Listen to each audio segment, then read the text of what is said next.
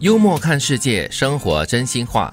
单身并不难，难的是应付那些千方百计想让你结束单身的人。这句话不知道德明会不会有共鸣？不要管他们喽，啊， 日子是我自己 过呀。对，生活也是我自己要的。OK，嗯那当然，我还是感谢他们的关心。嗯，他们关心你，可能就是担心在佳节的时候呢，嗯就是孤身寡人，可能会感觉特别的寂寞孤单 吧。不会啊，可以学你啊，千年来有我的陪伴呐、啊。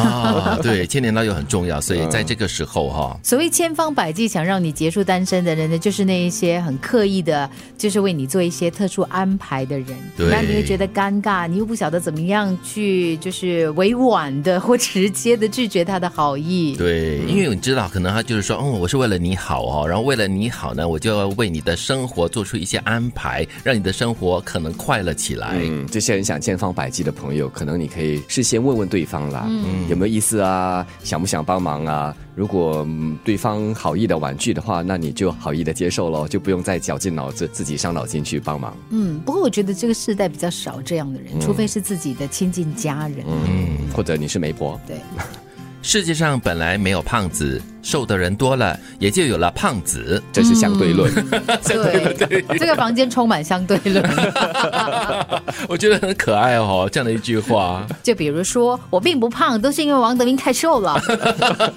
就比如说，你的头发并不少，是我头发太多了哎。呀，对，这些都是一个相对论，然后让自己自嘲，然后解围的一个方式哈、嗯是，所以呃，相对论就留给这些聪明的人去想 吧。呃，一般的人呢，就就视而不见，就不要管他了。不过我倒是想到，就是我们通常都是会拿自己跟别人比较，嗯，所以你看到别人比较特别瘦，你就觉得哇，我一定很胖。可是你实际上按照你的 BMI 啊，按照你的健康指数啊只，要健康是好了嘛，就对对了，嗯。所以俗话说嘛，人比人气死人，这是我们凡夫俗子的认识。那么聪明的人，他们就跟你说相对论了。对， 少年不胡作妄为，大胆放肆。试问老年时哪来的话题话当年呢？还真是，嗯现在回想起来一片 空白。是啊，哦哦，所以就是表示你的少年时候是非常的乖的喽。是啊，没做过什么坏事。对，就中规中矩的啦，就是跟着爸爸妈妈的安排啊，进行自己的生活。啊 sit 就做，哎呦 stand 就 stand。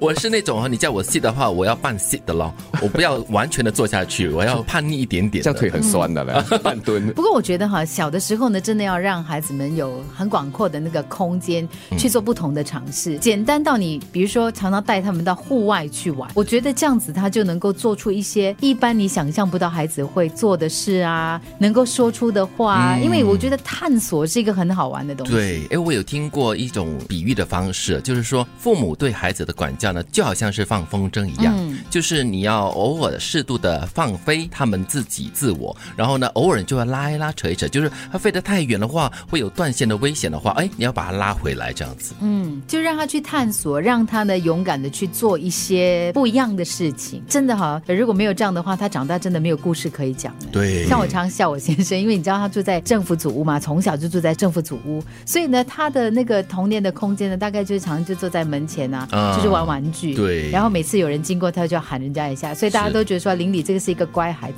对我的童年就跟他很不一样。是三八旺哎，对，我住在乡村嘛，对所以呢，我做过我爸爸妈妈可能没有想象我会做的事情，爬到最高的树上去啊， 然后呢，去邻居家偷水果 啊，所以他的童年故事可以说上三百六十五回，嗯至 少。所以，如果你要听我这种没有故事的故事的话呢，你就来找我。你有啊？你小时候在少儿组啊，应该很多故事 啊哎。对对哪来对要胡作妄为、大胆放肆、啊我在，少儿组 胡作妄为，但但但是你我可没以有精彩啊！ 那又是相对论了、单身并不难，难的是应付那些千方百计想让你结束单身的人。